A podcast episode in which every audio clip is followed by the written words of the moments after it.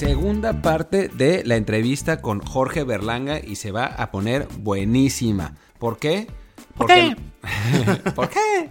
Porque nos va a revelar el verdadero, lo, que hubo detrás realmente del caso de Carmona y Galindo, de aquel doping en la Copa Confederaciones. Y además, Berlanga es el representante nada más y nada menos que de Charlie Rodríguez y nos dice cuál será la situación de su futuro este próximo verano si es que hay traspasos y si, si es que hay ligas. Yo soy, por cierto, Martín del Palacio. Yo soy Luis Herrera y también les voy a revelar que, bueno, yo no, lo va a revelar Berlanga en la entrevista, de un jugador mexicano que tuvo ofertas de Francia y de España y que lamentablemente ese jugador que era muy muy talentoso no se fue al extranjero y se tuvo que quedar en la liga mexicana. No les diré con quién. No, no, se, no se fue al extranjero porque su club no lo quiso vender y porque otro club muy poderoso y que no ha ganado nada. que, en 20 años, 25. Eh, y otra, ese club muy poderoso pues decidió pagar más, más por él y al final se, se, acabó, se acabó pues, su carrera. O sea, y no es Tigres. En fin. En fin. Pues bueno, vamos con ella. Y pasamos ahora a otro tema que, a mí, que, a mí, me interesaba mucho platicar, porque me contaste una vez la anécdota y ahora ya la, sacaste tú, tú, también en la conversación anterior, que es el tema Galindo Carmona, que la, gente realmente, digo, y yo, no, o sea, a todos no nos quedó nada claro cuando sucedió, ¿no? También eran otros tiempos, eran, eran otros momentos del fútbol en general, del fútbol mexicano en general, de, de, de acceso a la información, pero nadie tiene mucha idea qué pasó con Galindo Carmona. Y pues a ti te tocó vivirlo en primera línea. Híjole, sí, hace ya muchos años que también yo por ahí, eh, Martín, en ese entonces, este, hice un, como diario, ¿no? De lo que estaba pasando, porque yo no daba crédito. Entonces dije, híjole, esto. Y luego yo también creo que la mente a veces se nos van olvidando cosas y, luego las historias a veces las acomodamos como, si no las tenemos ya muy frescas con el paso de los años y, y había muchísima información. Entonces, este, ya recuperaré esa, esa libreta para reírme un tiempo porque eh, la situación fue rarísima, rarísima, gestionada de una forma muy peculiar. A ellos les hacen, digo, en resumidas cuentas, ¿eh? porque podemos estar cinco horas hablando de este tema. Sí, y yo que también a veces me enrollo demasiado. Este, pero bueno, en resumidas cuentas, a ellos les hacen, fíjate qué absurdo, les hacen una prueba interna para que antes de salir a la Copa Confederaciones sepan si hay algún contaminado o no. ¿Ok? Entonces, hacen la prueba y por X o Y circunstancias llegan a Alemania, juegan dos partidos del torneo y hasta el segundo partido, si no mal recuerdo, que es que van a jugar contra Japón, creo, creo, el, no, no, el segundo, es, el segundo es Brasil, creo, ¿no? El Brasil, sí. no me acuerdo, pero sí es Brasil. Eh, pero bueno, juegan, juegan eh, sin tener ellos conocimiento del resultado de, de la prueba interna, ¿eh? es una prueba interna hecha por la misma selección. Y este, y bueno, se ve que eh, le hablan al, a Alberto de la Torre y le dicen, oye, pues este, la, muestra A y la B están contaminadas de estos dos. Entonces, pues les preguntan, ellos les dicen, oigan, ¿ustedes saben algo? No, pues no sabemos nada, pues ¿qué vamos a saber, no? Al final todo esto lo provoca un suplemento alimenticio que les da el, el preparador físico de Cruz Azul, una medicina que se llamaba Decabar 247 y este y, bueno, se ve que sí, sí, no, sí, comprobado la muestra B. Entonces, bueno, se ve que se reúnen ahí en Alemania y decir, oye, pues hay que regresarlos, ¿no? Hay que decir que un acto de indisciplina, que bueno, pues todos los que escuchábamos las versiones ya desde ahí, ahora estaban incomunicados ellos. No, pues un acto de indisciplina y van de regreso. A mí me habló un compañero de ellos que yo representaba y me dijo, pasó esto están, salieron positivos en doping, van de regreso. Pero en teoría es un secreto que solo lo sabemos 40 personas. Que eso es imposible, ¿no? Cuando es un secreto en un vestuario, le digo, ah, es imposible que ya, ¿no? Pero bueno, él, me lo contó con el afán de, ayudar y decirme, mira, pues pasa esto, porque nosotros como empresa representábamos a Aaron, Aaron y a Carmona. Ah, los dos, yo pensaba que solamente era Galindo. No, a los dos, en ese entonces a los dos. Y este, pues perfecto, que, se, entonces, oye, pues muchas gracias, entonces ya me pongo de acuerdo. Ellos no me contestaban, ellos estaban asustados, no contaban nada. No, no, no es que no contestaran, tenía el, teléfono apagado, pero ya hablo con Carlos del Villar, el de Cruz Azul, pam, pam, pam. No, ¿sabes qué? Los vamos a mandar directo a Ixtapa. Ok. ¿Y qué va a pasar? No, no sabemos. Y, y, de repente me habla el doctor Sarur para decirme que ya los regresan de la temporada. Y me dice, oye, no doy con estos chavos, llegó una carta de FIFA que necesitamos mandar una muestra de, orina de ellos dos. Tenemos 48, 24 horas para hacerlo y si no, pues los van a sancionar. Entonces pues, hay que mandar. Entonces fueron ahí a la clínica de, de insurgentes y ya empezó un proceso en donde sí ya era una prueba oficial, ¿no? Porque todo lo otro era una prueba interna, en donde al final de cuentas, si tú y yo hacemos una prueba interna para que no pase algo y pasa, ¿para qué la hicimos? ¿No? Está todo mal. Está todo mal. Precisamente la prueba era para que esto lo detectaran antes y que el que estuviera contaminado por X o Y situación, pues no viajara a Alemania. Sabes que nunca lo pensé así, pero pensando lo que es ridiculez. Es, es una ridiculez, que ya te la dejo de tarea del, del qué pasó en el Inter, que eso ya es una cosa de locos, pero bueno. Eh, se nos había ido el encargado a esquiar a Bale y entonces le valió gorro. Pero bueno, este, terrible, ¿no? Te digo que nos podemos estar aquí siglos, porque es... Y al final de cuentas, en, resumidas cuentas, pues un cambio de giro, de, porque pues nadie los, nadie los defendía. A veces les hacían caso, a veces no. La prueba esa que mandaron al laboratorio de la CONADE este, salió positiva, seguían teniendo, seguían teniendo alto, creo que eran androlona, si no mal recuerdo, este, la, sustancia. Y este, y bueno, el, proceso del doping es que si ellos abren la A y si tú quieres abrir la B, pues tienes que decidir. Pero bueno, yo encuentro un abogado, un abogado amigo que me dice, un fanático del fútbol, que me dice, ¿sabes qué? De estos este, que, que, que, pues él en su casa empezó y en su despacho empezó a buscar opciones y de repente me habla y me dice, oye, este, creo que te tengo una propuesta, nos podemos ver, y fui a verlo ahí a su despacho de, Torres Adalid, y este, no, Torres Adalid, pero bueno, ahí en, el, por en la del Valle, por ahí. En la del Valle, y este, y me dice, mira, tengo esto, y, ay, caray, dice, eh, me empezó a hablar con mucho tecnicismo y en resumen me dice, ah, estos cuates los está castigando la federación y esto no es potestad de la federación. Esto es potestad de la CONADE. Tenía, tenía toda la razón en lo que estaba diciendo. O sea, a ti por el doping te castiga Guada, no te castiga FIFA. Claro. ¿Ok? Entonces, es como decir, a mi hijo le está quitando la PlayStation mi vecino. O sea, le está, le está, le está castigando sin jugar la PlayStation mi vecino. Pues, al vecino es como decirle, oye, tú qué pitos tocas en la historia, ¿no? O sea, si alguien tiene que castigar. Entonces, básicamente lo que le queríamos decir a la autoridad es, está bien, nosotros puede ser, o sea, estamos abiertos a pruebas, pero a mí el que me tiene que castigar es la CONADE, no la Federación Mexicana de Fútbol.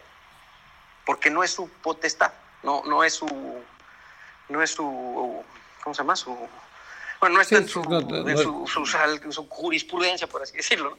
Entonces, bueno, y, eso había que irlo llevando en un proceso en donde no corriera riesgo de que al futbolista lo desafiliaran.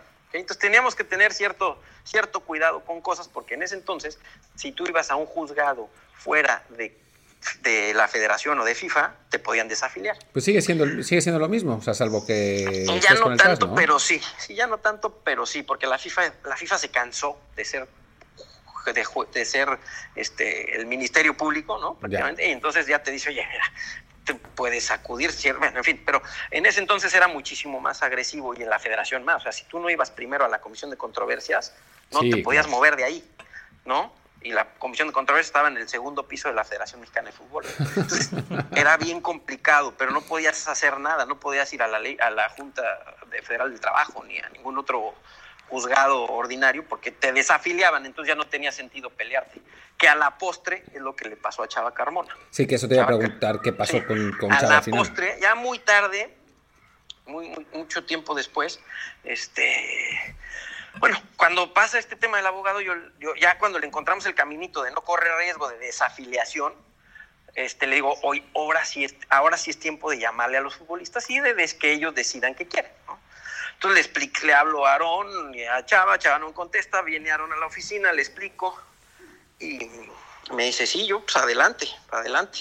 Porque en ese entonces ya nadie los, ya nadie los contestaba, ni Cruz Azul, ni la federación, se sentían ya muy solos. Entonces vamos a intentar pelear nosotros para ver si nos voltean a ver. Y le digo, voy a hablarle a Chava, Carmona, y me dice, Aaron, no le llames. Me dice, vamos nosotros, porque si no Chava se va a bajar del barco. digo, no, hombre, ¿cómo crees? Le digo, no, hombre, para nada, yo conozco a Chava. Y, en fin. Digo, le dije una frase que Aaron me la sigue recordando a día de hoy. este, pero bueno, eh, tenía razón, Aaron. Eh, en resumidas cuentas, vamos, le dije, vamos a ser muy cuidadosos, vamos con Cruz Azul para que ellos estén enterados, porque en ese entonces no podías hacer, o sea, era bien delicado hacer cosas para defender tus derechos sin que sintieran que estabas ofendiendo o atacando al club o a la federación. ¿no? Claro. vamos mejor con Billy, le explicamos. Fui con Billy, le expliqué, Billy me dijo, sí, no tengo ningún problema, pero velo con Víctor Garcés, porque Víctor es el director jurídico, perfecto, voy con Víctor Garcés, le explico.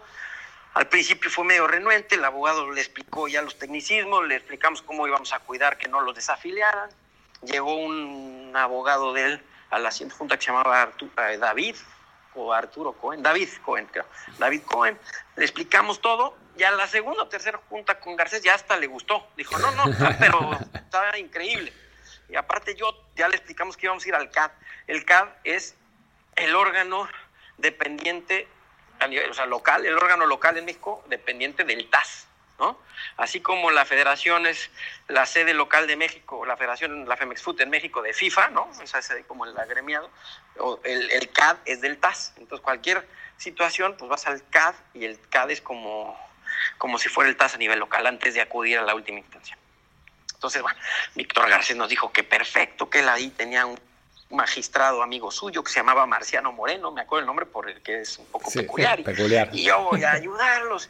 Bueno, feliz, ahora es el abanderado número uno de, la propuesta. Pues perfecto, pues vamos al CAD, ¿no? Pues vamos y básicamente vamos a argumentar eso, que este, pues que, que, que, no estamos de acuerdo porque nos está nos está enjuiciando una persona que no es la que nos tiene que enjuiciar, que, que, nos explique, porque, porque no querían ni perdonarlos. El reglamento del doping es muy, muy salvaje, ¿no? muy pragmático.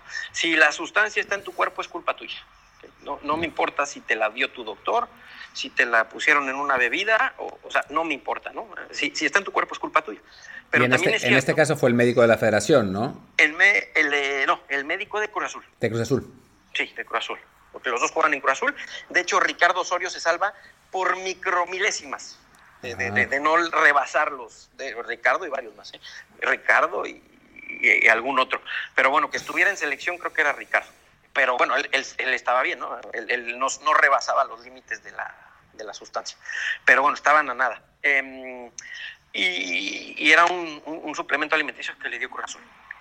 Este, que después si revisas muchas muchas declaraciones de la Volpe tenía sentido, él no se sabía explicar, pero como que decía, revisen nada más de Cruz Azul, como diciendo, él quería, él quería demostrar la buena voluntad de los jugadores en donde no, no, no fue un suplemento de ellos.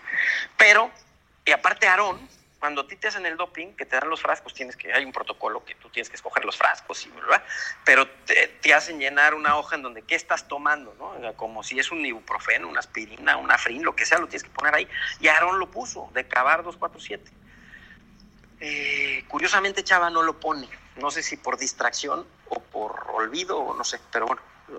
Eh, pero, pero bueno, vamos eh, al final le llamo a Carmona, vamos todos a Cruz Azul y vamos a presentamos el recurso en el CAD. Y el CAD a los 3, 4 días nos da la razón. Entonces el CAD lo que dice es, a la Federación Mexicana le dice, la suspensión, perdón, la, eh, con esto está suspendida la inhabilitación. ¿okay? Entonces al estar suspendida la inhabilitación es que tú puedes, o sea, si tú Cruz Azul los quieres poner a jugar, pueden jugar. ¿Por qué? Porque el proceso está mal hecho y tiene que pronunciarse la CONADE y la federación no tiene nada que ver. Entonces, bueno, ellos en estricto sentido legal, si Cruz Azul en ese momento decide que jueguen, pueden jugar. ¿Okay? Se entera la federación. A nivel mediático tuvimos la mala suerte de que esto, esta resolución se da eh, en un viernes, un fin de semana, entonces, cuando, digo, yo tengo mi teoría, que cuando una noticia de esta se da un viernes por la noche, pues si las Chivas le ganan a la América el domingo, se diluye muchísimo, ¿no? El, el, el, el ruido. Claro. Este, y después ellos tenían mucho miedo de hablar. Eh, entonces, bueno, era como no queríamos que nadie se ofendiera. Y, y después, bueno, ya explota el asunto, porque Garcés nos llama, Condecio de María, nos dicen que, que qué estamos haciendo. Pues, ¿cómo que qué estamos haciendo? Pues si usted estaba de acuerdo, ¿no? si fuimos de la mano. En fin, una situación muy curiosa, donde también Decio se sorprende y dice, ah, caray, pues si tú estabas de, la mano de ellos, ¿por qué? En fin. Entonces, en un, eh, bueno, salimos contentos de la oficina del licenciado Garcés, los tres, los dos futbolistas, yo, porque oh, ya nos están escuchando, ya por lo menos. Y yo le decía a Decio, yo entiendo el reglamento, le dije, me lo he leído y entiendo que si está en su cuerpo son culpables y no pretendo que los perdones ya así, Ana, pero por lo menos darles la opción de llevarlos a un juicio normal y que como a todos los deportistas del mundo que, que, que, no son reincidentes, pues les digan, oye, ok, en vez de estar suspendido un año, estás suspendido seis meses y puedes reactivar tu, o sea, reanudar tu actividad en febrero, ¿no? Que es más o menos donde los tiempos se van a cuadrar. Porque si les das esa opción de que la peleemos por lo menos en Guada o en la CONADE, pues ellos van a tener febrero, marzo, abril y mayo para que la Volpe los lleve al Mundial, ¿no? y todos los deportistas que han sido doping positivo la primera vez, siempre se les rebaja la, pena, ¿no? Entonces, danos la opción, o sea, no queremos que, no, o sea, tampoco queremos que ya se acabe esto, pero por lo menos pues danos voz y voto y, que, lo hagamos bien, ¿no? Porque tampoco, tampoco, de, o sea, yo entiendo que tampoco era normal, ah, sí, ya, vamos a tirar este proceso y, son libres, y son este, inocentes, ¿no? Ok, pero bueno, este proceso lo hicimos para ver si nos escuchan, ¿no? O sea, para que básicamente y bueno, casualmente esto fue un jueves en la noche y el viernes en la mañana me habla el abogado enojadísimo diciéndome que, que Salvador Carmona se desistió del proceso.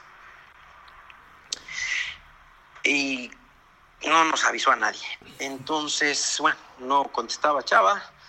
Yo le hablé a Aarón, Aarón estaba entrenando en ese entonces, pues seguían entrenando con Cruz Azul. Le hablé al utilero de Cruz Azul y le digo, oye, ¿sabes algo de Chava? Me dice, sí, se vino, se, vino, llegó a entrenar y se lo llevó el abogado, el David Cohen este, eh, en la mañana. Y ya no sé nada de él, pero se viene, venía bien raro mi verdad, Pablito Coria, y dije, uy, sí, pues me, ya sonaba raro, ¿no? Y, este, y entonces me mandó el escrito el abogado, me dijo, se desistió, se desistió Salvador Carmón Álvarez, nos dejó colgados, y entonces ahora sí, pues digo, el recurso lo podemos meter, pierde mucha fuerza, porque si, si al final, pues la opinión pública y todo, ya nada más quedaba Aarón como el, el quejoso, ¿no? Y, este, y después ya nos da a pensar esta situación, pues todo lo que pasó después, ¿no? Creemos que al final Chava llegó a un arreglo con Víctor Garcés para que se desistiera a cambio de algo que era un contrato más largo que a la postre no le no le pagaron, ¿no? Porque después Chava entró en un proceso con ellos y los demandó, ¿eh? y ese se acabó hasta hace dos, dos, o tres años, en donde ganó Cruz Azul y Cruz Azul ya no le pagó. Porque Chava reincidió en un doping, que ese sí ya no me toca, porque después de, después de que él se va a desistir solo, pues yo ya nunca, nunca, nunca pude hablar con, Salvador Carmona, lo cual pues me sorprendió mucho porque yo, yo tenía una buena relación con él. Eh, ya nunca supe qué pasó. Aarón Galindo pues todas las promesas que le habían hecho para, para defenderlo y para alargarle un contrato y para intentar solucionar su situación, pues se quedaron en, nada. Llegó, no sé por qué conseguimos una oferta del Hércules de Alicante, no, no me acuerdo ya ni cómo fue, o sea, siempre fue medio un milagro porque pues Aarón estaba suspendido y se fue al Hércules de Alicante, ¿no? Y ya Aarón no quiso saber ya mucho de, de la historia. Y después nos enteramos que Chava volvió a salir positivo, en un, entonces al ser ya reincidente, y después cometieron el error de que no abrieron la muestra B. Digo que eso, eso ustedes seguramente están empapados porque o podrán tirar ahí de, internet, eh, pero no abrieron la muestra B y reclamaron en un juzgado ordinario que algo pasaba con el proceso. Entonces, al final creo, si la memoria no me falla, que al final la chava lo desafilian por acudir a un juzgado. Pero, pero Chava estaba al final eh, pues hablando mal y, estaba medio atorado porque eh, o, o, abrían la muestra B y salía positivo y ya lo desafiliaban de por vida o lo desafiliaban por haber acudido a un tribunal ordinario sin haber agotado las instancias este, que marca la federación. Entonces, pues al final eso es lo que le pasó. Él queda desafiliado, demanda el contrato ese que creemos o que nos hizo suponer a nosotros que llegó a, firmar esos días que no nos contestaba el teléfono y, la federación le da la razón a Cruz Azul. Entonces al final quedó, quedó pues, deshabilitado y sin cobrar su contrato. Y Aaron ya empezó una carrera, bueno, fue al Hércules de Alicante y ahí tuvimos varias novelas, después fuimos al Intrac, digo al Intrac, no, después fuimos a, Grasshoppers, sí, después fuimos a Grasshoppers, después fuimos al Intrac de Frankfurt, este, y ahí fue cuando Néstor de la Torre insistió mucho en regresarlo, y bueno, eh, pasó lo que la vueltaron a México, eh, es toda, todas unas, toda, toda una historia que yo con Aaron, porque Aaron vive aquí en Madrid y, está colaborando con el Toledo, está preparándose como entrenador y está de cuerpo técnico de un, de un equipo, a veces de, de, repente nos reímos mucho de todos esas, esos viajes y esas historias y, ya, regresó a México, a mí me dolió mucho mucho este porque había costado muchísimo trabajo medio re, perfilar otra vez su carrera. Él había sido el primer futbolista que, que salía del pacto de caballeros. Ganamos porque tuvimos que acudir ante FIFA para que FIFA liberara, liberara su CTI FIFA le mandó un escrito a Cruz Azul diciendo que lo tenía que liberar y ya jugó en, el Hércules, no, no le fue muy bien porque cambiaron de director deportivo, después fuimos a Suiza y en Alemania él ya empieza a jugar y Hugo Sánchez lo llama a la selección. Entonces pues, él ya estaba otra vez ahí relanzando su carrera en Europa y cuando decide regresarse a México, es algo que yo en su día ya siempre lo molesto, que le digo que no se lo perdonaremos nunca, ni mi mujer ni yo, porque nos echó a perder unas vacaciones. Pero además. además, pasamos de, ya te llevamos, ya es una tontería, pero estábamos en Cancún a 28, 29 grados en diciembre, cuando él me dijo, no, no, no me voy a ir a, no me voy a ir a México. Y a los dos días de llegar a Cancún me dice, no, sabes que siempre sí. Y me fui a Frankfurt y pasamos de 26 o 28 grados a menos 18. Esto un 2 de enero. Y el, y el libro de, no, dile a mi mujer, que solo llevaba bikinis en la maleta, me quería matar en Frankfurt, me quería ahorcar. Este, se moría de frío y, y, nos quedamos sin vacaciones. Y el libro de pases en México cerraba el 8 de enero. Entonces, nada, bueno, Aaron, Aaroncito es causante de gran parte de mis canas. Pero bueno. Hoy, y hablando, hablando un poco, ya, ya, que, ya que entramos en, en, todas estas situaciones con el fútbol mexicano y eso, tú, digo, que tienes la experiencia de primera mano más que, digo, la, experiencia más de primera mano, tú, ¿cómo ves al, al, jugador mexicano en Europa? ¿Por qué, ¿Por qué es tan complicado llevarlos? ¿Cuál es el, o sea, digamos, si tuvieras que hacer una radiografía o un análisis de toda esta idea de, de exportación del, del, jugador mexicano, eh, ¿qué, ¿qué podrías decir? Híjole, yo tengo mis, mis teorías, yo no sé qué tan apegadas o qué tan reales sean, pero eh, son varios factores, son varios factores, ya han cambiado mucho, ¿eh? han cambiado mucho y hemos avanzado mucho porque yo el primer viaje que, que hago es en el 2000, que intentábamos buscarle salida en Europa a Pavel Pardo y a Paco Palencia. No lo logramos, en el 2001 sí lo logramos, con Paco que hizo una Libertadores espectacular pero, pero la sensación de las reuniones, Martín, eran terribles. O sea, tú ibas, tú ibas a los clubes y, híjole, te recibían por, por decentes, ¿no? Por, por no hacerte la grosería, pero no te ponían mucha atención. Eh, ahora ya ha cambiado mucho, es cierto que el mercado ya ve a México como una opción, eh, ya siguen y ya saben de lo que hablas, porque antes en ese entonces les decías Cruz Azul y te decían, ¿y eso qué es? Primera o segunda, o sea, a ese nivel. ¿eh? Eh, ahora ya no, todas las plataformas como Y Scout, Instastat, Scout 7, todo esto ha, mejorado muchísimo. Este, pero es cierto que el valor del futbolista mexicano está por encima de la media del mercado europeo. Entonces, lo que son facilidades para, para un equipo mexicano, ¿no? Porque un equipo mexicano te dice, no, sí, yo le doy facilidades y si me traes una oferta de 8 millones lo dejo salir, este, porque 8 millones se los pagan ahí internamente fácilmente no son facilidades para, o sea, cuando tú le dices a un equipo español o portugués, oh, sí, te, van a dar facilidades, son 8 millones, te dice, ay, caray, esas son facilidades, por un chico que no ha jugado en Europa, que, que no sé si se va a adaptar, que me va a ocupar tiene pasaporte. extranjero, sí, me va a ocupar la plaza de extranjero, entonces pues compites contra, un, pues, están a veces entre un mexicano y un croata, que el croata les cuesta 1.800.000 dólares, ¿no? Y no les ocupa plaza extranjero. Y en vez de ganar seis pesos, gana dos. En, en fin, entonces, eh, bueno, el tema económico cuesta. Y después la distancia y la liga, la liga es bien complicada de ver aquí, que, que, que digo, tú, tú lo sabrás, Martín, no es fácil de ver. Para nada. Eh, si no tienes una plataforma eh, como que ya los clubes la tienen, pero bueno, al final no es que ellos lleguen a su casa o lleguen a su oficina y puedan ver la, liga. Tú llegas a los clubes y están viendo la MLS y están viendo la Liga de Ecuador y Colombia porque está en la tele. ¿no? Y pues ahí la pueden ver y, le dan un poquito de seguimiento más sencillo.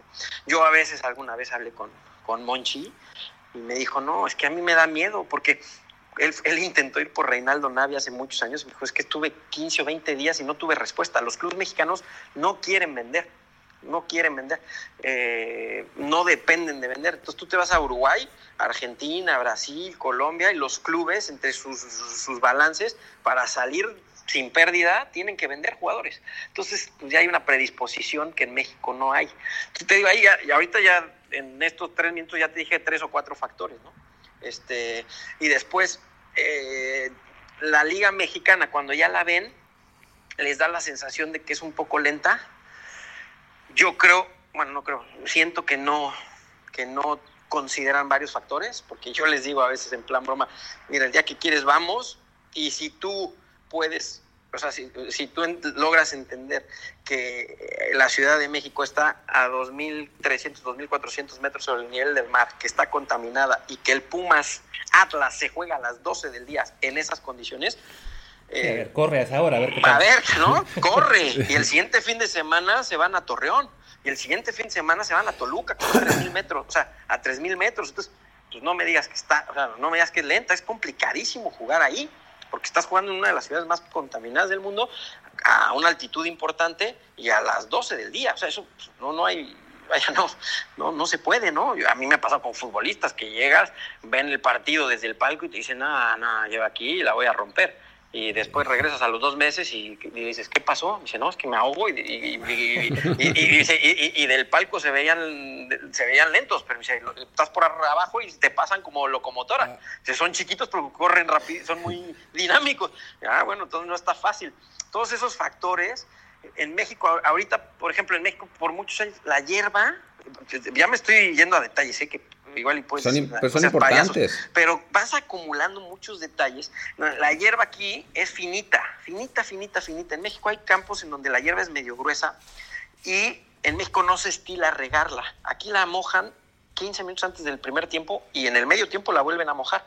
Eso ya hace que el juego Aparte, si le sumas que la ciudad más alta de España creo que está a 400, 500 metros, o sea, de las que se juegan fútbol está creo que a 580 metros sobre el nivel del mar, juegan en la noche, el césped está mojado y la hierba es más fina, todo eso te hace que el juego vaya a otra velocidad ya de por sí, ya, ya no importa quién lo juegue, ¿no? Porque la pelota está corriendo en una superficie totalmente diferente. Y este, y luego está el factor de la distancia y el factor de que los clubes no están por la labor de vender y el valor, ¿no? Y la plaza de extracomunitario. Entonces, normalmente si te fijas, el 90% de futbolistas mexicanos salen una vez que ya la liga, el 90%, ¿eh? por siempre hay sus excepciones, pero el 90% sale cuando ya la liga, da las, o sea, la liga mexicana da la sensación de que les empieza a quedar chica, ¿no? En su momento Raúl Jiménez, el Chicha, ya, los veías y decías, ya se tienen que ir de aquí, eh, el Chucky, eh, en fin, y cuando eso coincide con algún evento internacional, ¿no? Eh, eh, es cuando normalmente, bueno, cuando salió Pavel, cuando salió Osorio, cuando salió Salcido, cuando salió el, el Maza, suele pasar así, porque hasta que ellos no los ven competir contra lo que ellos consideran élite, muchos directores deportivos todavía tienen la sensación de que la liga mexicana es lenta y que no es lo suficientemente buena.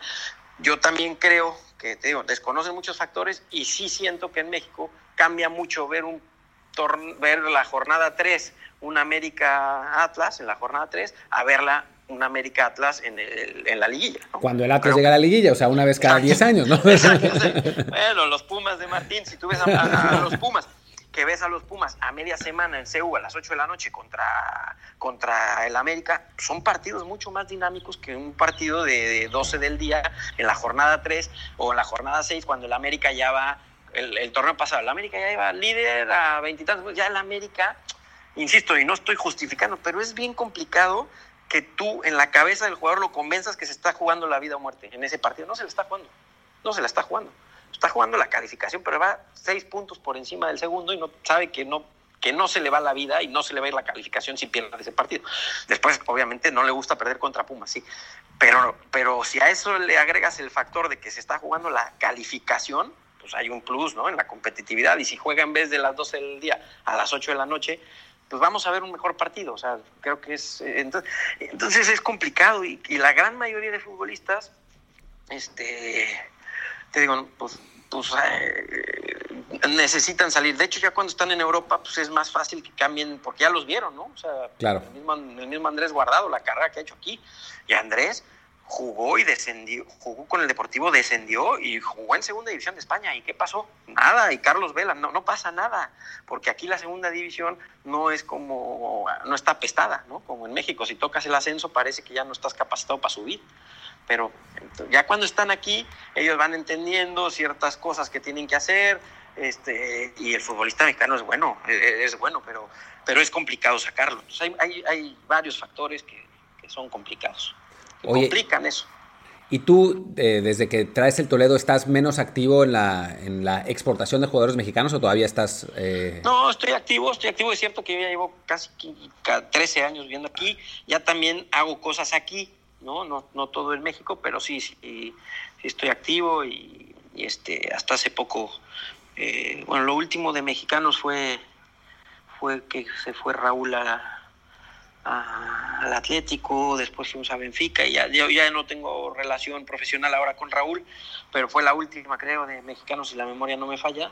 Este, eh, y ahora estamos trabajando con Charlie, que, que con Charlie estamos este, pues también, ¿no? Este, con toda la energía puesta en que Charlie se vuelva un jugador. Yo, yo no sé si esté bien o mal, pero yo soy un convencido que el futbolista crece viniendo para acá, crece en todos los aspectos, como persona, como profesional, y que eso hace que, que, que, que le transmita muchas cosas a los futbolistas jóvenes mexicanos y que, que hagan que mejore la, la industria, ¿no? Después, bueno, traje a Pablo y a Efraín, pero ya pasó mucho tiempo de eso y, y, este, y, y, vas aprendiendo, también vas conociendo el perfil del futbolista mexicano que tú a veces crees que conoces, pero pues a veces no los conoces hasta que hasta que están acá, ¿no? Hay muchas cosas que te, nunca te dejan de sorprender, que, que luego es bien complicado que el futbolista mexicano se desprenda de, de su día a día, ¿no? Las siete, ocho horas de diferencia que hay con algunos países de Europa, este, a veces, este, a veces hacen que el futbolista pues quiera seguir viendo a su equipo y quiera seguir eh, en contacto con la gente de allá y el entrenador te dice, oye, está cansado, ¿no? ¿Por qué está cansado? Luego indagas y es que no duermen. Hay muchos factores que, que, que, que el proceso de adaptación este, pues no ayuda y que eso hace a veces que los clubes se la piensen, ¿no? Yo ahora, yo no tengo ninguna relación con, con Diego Laines, estoy deseando, deseoso que triunfe. Estoy deseoso que triunfe porque, porque lo de Diego Laines para mí es la primera vez que un equipo europeo compra talento mexicano, o sea, no compra un futbolista hecho, ¿no? Diego Laines para mí era un, es un prospecto muy bueno, pero en América yo veía los partidos y no sabía si iba a ser titular o no. De hecho, el último año que juega Diego Laines con América solo juega cinco o seis partidos, siete creo, partidos de titular, pero no juega los 15 partidos de titular, ¿no? O sea, no, es un, no era un indiscutible en, la alineación del América, no era, no era en su día lo que era lo que era Chicharo con Chivas o Raúl con América o o Pavel con América, o en fin, ¿no? No era. Eh. Entonces, es bien importante para toda la industria, insisto, lo, lo, estemos involucrados en esa operación o no, que Diego Laindes eh, demuestre que sí tiene la capacidad para triunfar, porque si no, pues te van a cuestionar al siguiente, ¿no? Te van a decir, sí, pero mira, si no la revienta en México, pues qué pasa, ¿no? no, no, no, no me estás dando certeza de que esto, al final en el fútbol hay muchos directores deportivos que no es que fichen, a ver si me entienden el concepto, no, no es que fichen para acertar, sino fichan para no equivocarse.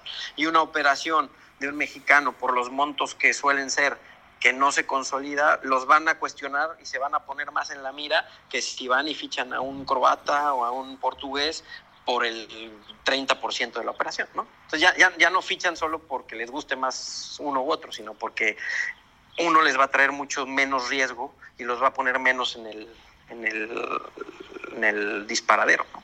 Oye, Jorge, ¿si ha, ha habido interés por, por Charlie? Sí, sí, sí, sí, empieza a haber, empieza a haber interés, empiezan a dar seguimiento. y vuelves a lo mismo. Sirvió muchísimo ese partido contra Liverpool, ¿sabes? Porque ya lo ven y dicen, ah, caray, ya está jugando contra Kate, ya está jugando contra Salah, ya están viendo los recorridos, están viendo que físicamente no, no le queda grande el partido, pero, pero y se quitan dudas, ¿no? Porque, porque bueno, lo ven y lo ven en un, en un escenario diferente.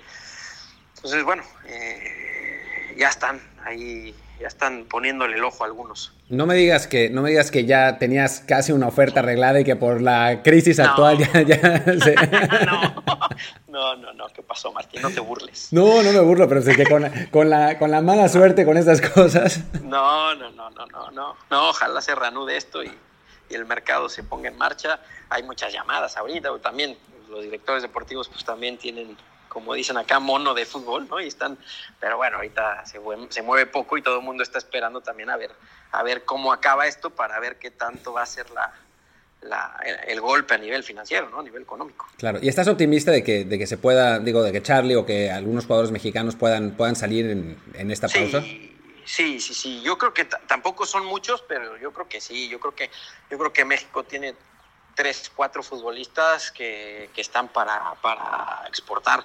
A mí en lo particular, y, más allá de quitándome la, ¿no? el lado personal de Charlie, que obviamente pues Charlie en Toledo lo vi crecer y era un niño que, pues, te digo, no, no tenía ni siquiera honestamente cabida en Monterrey, ¿no? Él, él, venía pues, más bien con una, un panorama de ir a la liga de ascenso, esa era su opción, ¿no? Iba a la liga de ascenso, venía con nosotros y, lo vimos crecer muchísimo. A mí es un futbolista que me encanta. Sea, me, parece un futbolista que entiende el juego, que, que, que, en fin, que juega entre líneas como no había visto yo hace mucho un futbolista en México.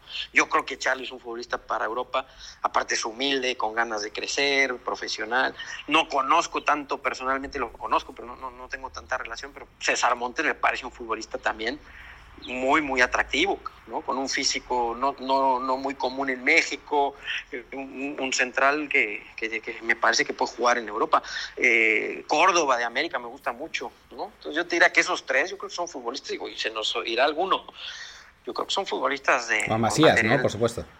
Macías, sí, por supuesto. Macías es, es este otro futbolista súper interesante. Y hay, hay, en México hay, de veras, ¿eh? en México hay mucho talento y, ahí lo que pasa es que ya para empezar les cuesta mucho trabajo ganarse un lugar en su, en su equipo porque, porque las plantillas del fútbol mexicano están, ¿no? Sobre todo América, Tigres, Monterrey. Ganarte un lugar ahí, híjole, está, difícil, ¿eh? Como joven tiene mucho mérito, o sea, mucho, mucho mérito. Entonces, hay, hay futbolistas bien atractivos y, y, con ganas, con hambre, porque, porque es bien importante también este, venir y, tener ganas y anteponer tu carrera a lo que hizo Raúl en su día de no irse a China y decir, no, no, yo me quedo aquí porque no, o sea, e, esas decisiones tienen mucho mérito, que ojalá pues, las cosas eh, este, le salgan bien, le están saliendo a Raúl y creo que se está viendo compensado por, por ese tipo de toma de decisiones, pero, pero sí es bien importante que no pierdan esa ilusión y esa hambre, porque calidad, hijo, calidad yo creo que en México hay bastante.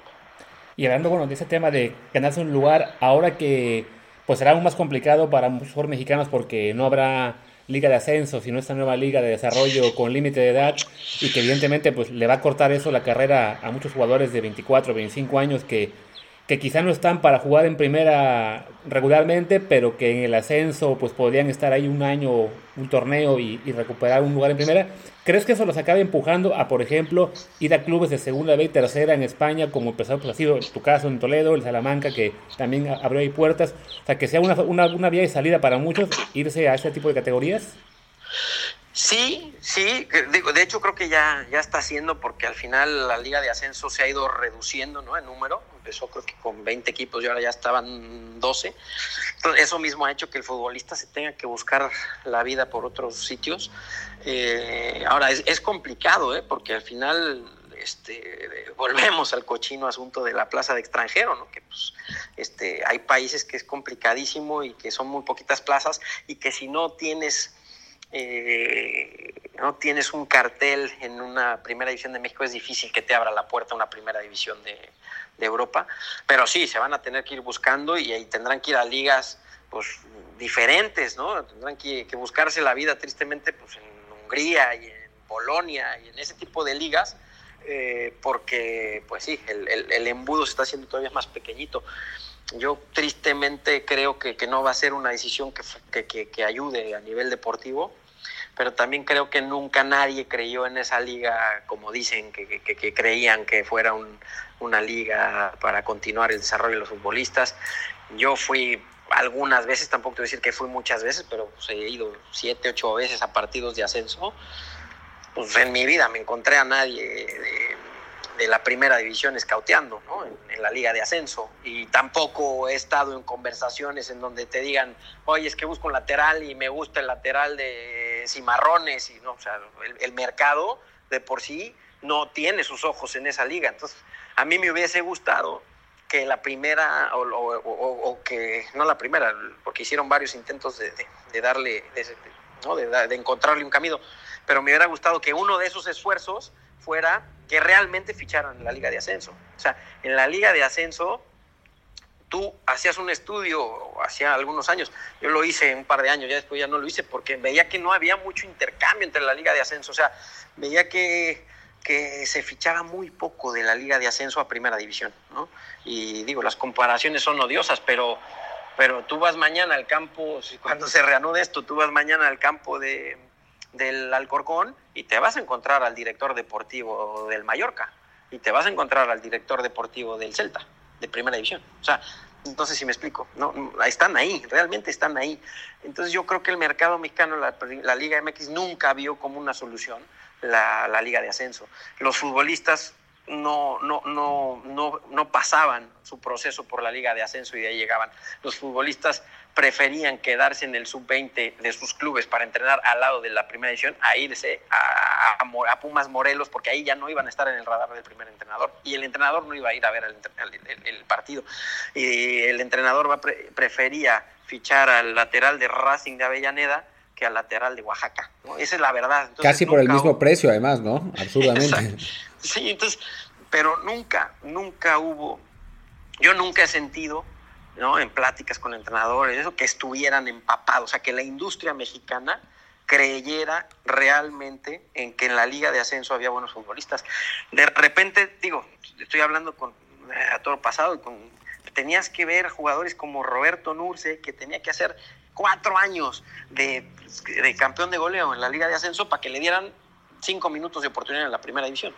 Pero costaba mucho trabajo, o sea, como que se volvían jugadores de la Liga de Ascenso, ¿no? Entonces empezó a volver más como un, digo, con todo respeto, como un cementerio de futbolistas en donde ya iban a parar ahí y ya no revivían.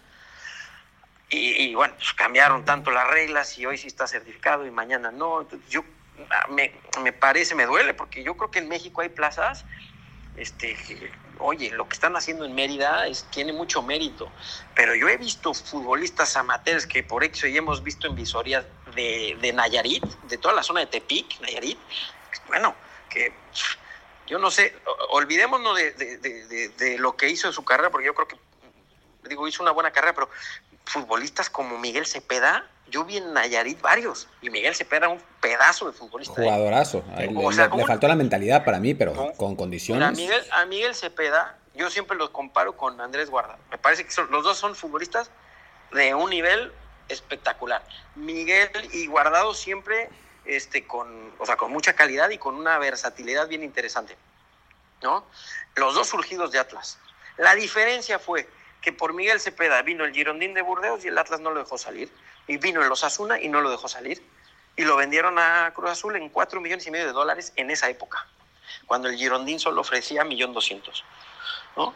Y la diferencia fue que Andrés Guardado, cuando vino el Deportivo, sí lo dejaron salir.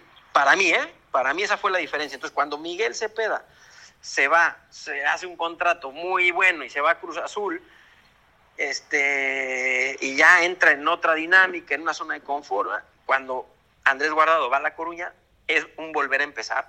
Entonces renueva ilusiones, con muchas ganas, y se da cuenta Miguel Cepeda, que llega a Cruz Azul y que con poquito juega, que pagaron mucho dinero por él y que al final en México, más o menos en ese entonces, te hacías un sitio, hombre, era, era muy difícil que el entrenador sentara a Miguel Cepeda con, con el futbolista que era y con el dinero que ganaba. Eh, eh, y, cuando llega Andrés al, al, al Deportivo, pues hombre, él se tiene, se da cuenta, se tiene que dar cuenta que tiene que hacer un extra. Y oye, la evolución que ha tenido Andrés Guardado es espectacular. Es, o sea, a mí me parece, de veras, yo me quito el sombrero porque Andrés Guardado me parece un tipo, un ejemplo para los, los chavos. Y a mí no me va a quitar nadie de la cabeza que la gran diferencia entre uno y otro fue que a uno sí lo dejaron salir a un mercado donde tuvo que ponerse las pilas, era extranjero, eh, me explico, y entonces tú pues, te, te, aprietas el pantalón y porque calidad la tienen. Miguel Cepeda te podía jugar de casi todas las posiciones que, o sea, la Volpe lo puso de todo, lo que, lo que se te ocurriera. Podía jugar de medio contención, de volante por derecha, jugaba de segundo delantero, yo lo vi jugar en Atlas de nueve, alguna vez lo puso lateral derecho, lo hacía bien, rápido, potente, tenía gol. Era un futbolista para mí espectacular, ¿eh? Pero pues se fue a Cruz Azul, este, ves, hoy en día ves eh, sus números, alguna vez el ejercicio, y no son tan malos los números. O sea, si los ves, lo que pasa es que la expectativa era muy alta. Pero, pero ya lo vuelves, lo metes en una zona de confort, ya es el famosito de la zona, van, todos lados le hacen la ola. En cambio, cuando van a Europa, pues tienen que empezar de nuevo. Y, si, si el futbolista tiene ganas, que es a lo que hablaba, si tiene hambre, la calidad la va a tener. O sea, jugador como Andrés, como el mismo Macías, Charlie, todos estos que hablamos, si tienen realmente hambre, otra calidad tienen.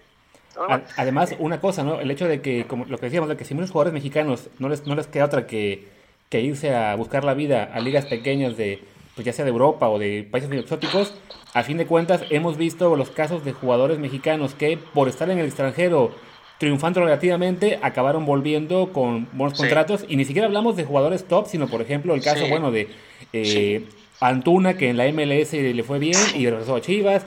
El caso de este Pedro Arce, que estaba en Grecia, Dávila, el, chico este bueno, ahí te vas más atrás del Kikín y Omar Bravo, y gente que pasó sin pena y gloria, al final volvió a México con... con...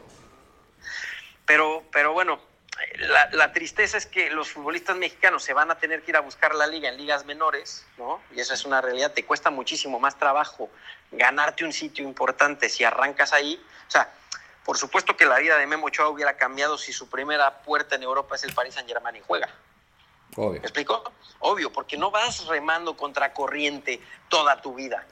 Es mucho más fácil porque además, así, así como dices que, hay jugadores que se les ve como jugadores de liga de ascenso, aquí en Europa también a veces pasa que hay jugadores que se les ve como jugadores de equipo chico, ¿no? Sí, y que les va muy bien en un equipo, en equipos de media tabla para abajo, pero que no. Exactamente.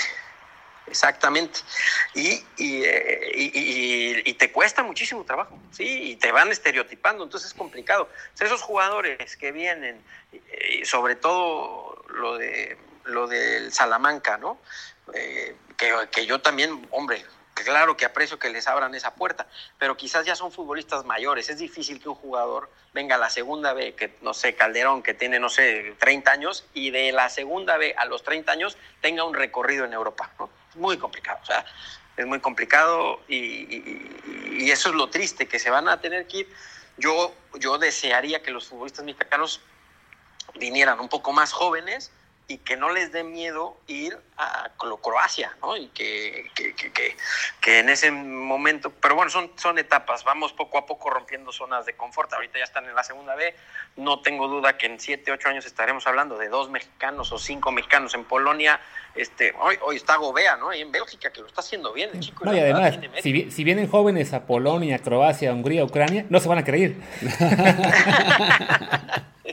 se van a casar y todo, ¿no? Sí, sí. Pero bueno, igual y tienen más recorrido, pero porque yo no tengo duda, insisto, en el futbolista mexicano, si tiene hambre y es un poquito centrado, en que puede ir mañana a jugar al Hajduk Split, y perdón por mi pronunciación de, de croata, pero no tengo duda que un futbolista en México, si tiene ganas, si tiene un poquito amueblada la cabeza, puede destacar y de ahí sí oye, pues quizás de ahí ir a la Bundesliga y hacerse una carrera, ¿no?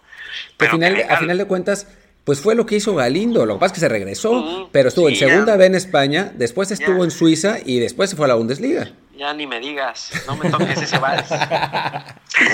pero eso es lo que hizo, efectivamente. Por eso me, me molesta, yo me enojaba con él, porque decía, hombre, Aaron, ya hiciste lo más difícil. Ya hiciste lo más difícil, ¿no? Que es relanzar tu carrera. Ya estás en la Bundesliga y jugando, y Aaron jugaba ahí, tenía el número 3 en la camisa y, que, jugaba, o sea, jugaba bastantes partidos. y bueno, se regresó, pero, pero, pero vino joven, ¿no? Vuelves a lo mismo, vino, joven, entonces tenías recorrido y te puedes permitir, oye, pues una temporada en Suiza, pues venga, vamos a darle. Suiza es un mercado que nunca más, nunca más se ha, se ha tocado por un futbolista mexicano, creo yo, ¿eh? no sé, corríjanme si no, y es un mercado que a nosotros en lo particular nos fue muy bien porque Suiza está geográficamente localizado en una situación de privilegio.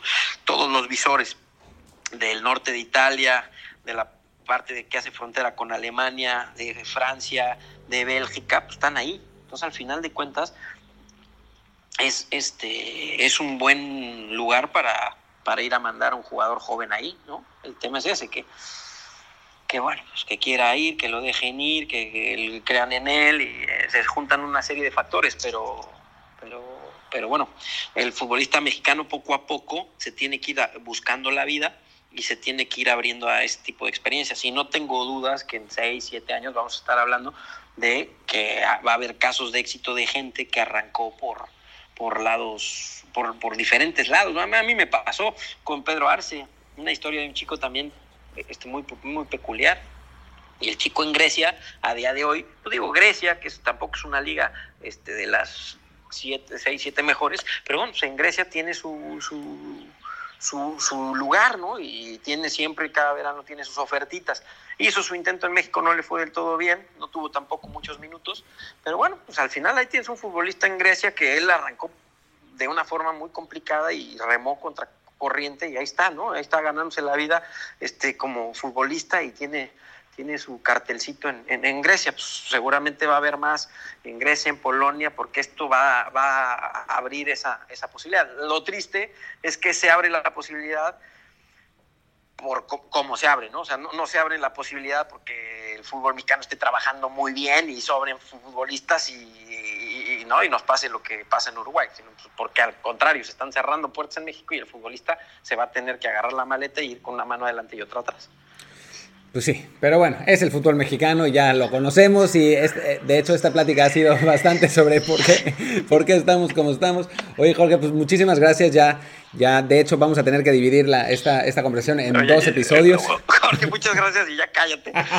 no, no, la verdad es que es súper interesante, yo, a mí me encantaría, me encantaría quedarme platicando más tiempo porque la verdad es que son, son puntos de vista que normalmente no se escuchan. Y eso para, para mí es bien interesante, ¿no? O sea, los medios normalmente se quedan con las declaraciones pues, de los jugadores o de cositas o pedazos y no, pues, no entienden cómo funciona la cosa atrás, ¿no? Y cuáles son las verdaderas razones de por qué pasan las cosas en el fútbol mexicano, que es que es, a final de cuentas es lo que todos deberíamos saber, ¿no? Pues sí, sí, sí, sí pero bueno, también es es culpa de todos que nos da un poquito de, miedo a hablar y que no se vayan a ofender. Y bueno, yo creo que ya está cambiando el fútbol mexicano. Y, este, y, al final de cuentas eh, se trata de, yo creo, eh, que dar este tipo de puntos de vista y hablarlo no tiene que ser la verdad lo que yo diga, ¿no? Puede ser, eh, son ideas a debatir y lo único que deberíamos de hacer es fomentarlas más para buscarle soluciones y crecer. Seguramente yo tengo criterios donde estoy equivocado porque es una, una, una visión quizás muy, muy corta o muy este, sesgada, pero, pero sí es triste que en México no se abran más debates de este tipo, eh, porque creo que podrían, podríamos entre todos ayudar bajo desde nuestras trincheras a, pues, a intentar este, ¿no? este, hacer una, unas propuestas mejores y, darnos cuenta que al final todos estamos en la misma industria, ¿no? Tú de un lado, yo de otro, y los futbolistas de otros, y los directivos de otro, pero al final todos, todos deberíamos estar este, aportando para que esto mejorara, ¿no? Pero bueno. En fin. Pues bueno, ahí, vamos, poniendo cada quien su, granito de arena. ya ha mejorado, ¿eh? ha mejorado, Martín. En los últimos 10 años, 15, ha mejorado bastante. Pues Jorge Berlanga, pues muchísimas gracias. Eh, mucha suerte con, con, digo, que primero con la, con la cuarentena, que, vaya todo bien. Eh, y después con, con, el Toledo, ojalá que se haga ese Playoff Express, que lo suban y que ya, ya, ya, veamos a, unos siete Charles Rodríguez la próxima temporada. Caray, ojalá, haznos la buena, haznos la buena. Bueno, Martino, igualmente muchas gracias y que estén muy bien. Igualmente, un gran abrazo y ojalá que ya cuando, cuando estemos por, por Madrid nos podamos tomar un cafecito, digamos. Sí, una cervecita. Eso, no es mejor así. bueno. Abrazo. Un abrazo. Chao, chao. Muchísimas gracias por haber escuchado la entrevista. Esperamos que les haya parecido interesante. A nosotros nos pareció muy, muy interesante. Y bueno, seguimos con el compromiso de llevarles voces autorizadas en el fútbol mexicano e internacional. Y para poder seguir este compromiso, les recordamos, pongan los reviews de 5 estrellas en Apple Podcast, compartan este episodio y todos los que puedan con sus amigos, con sus familiares, con, pues, con quien quieran, eh, que más gente llegue a conocer este, este programa. Así a lo mejor algún día algún patrocinador dirá, bueno, vamos a darles dos taparroscas y un sobre de estampitas, aunque sea para que la pasen bien. Por lo menos una camiseta de los Pumas, ¿no? Eh, yo soy Martín del Palacio, mi Twitter es arroba martindelp, D-E-L-P. Yo soy Luis Herrera, el mío es arroba luisrha. Y bueno, nos vemos en la próxima edición de Desde el Bar. Chao.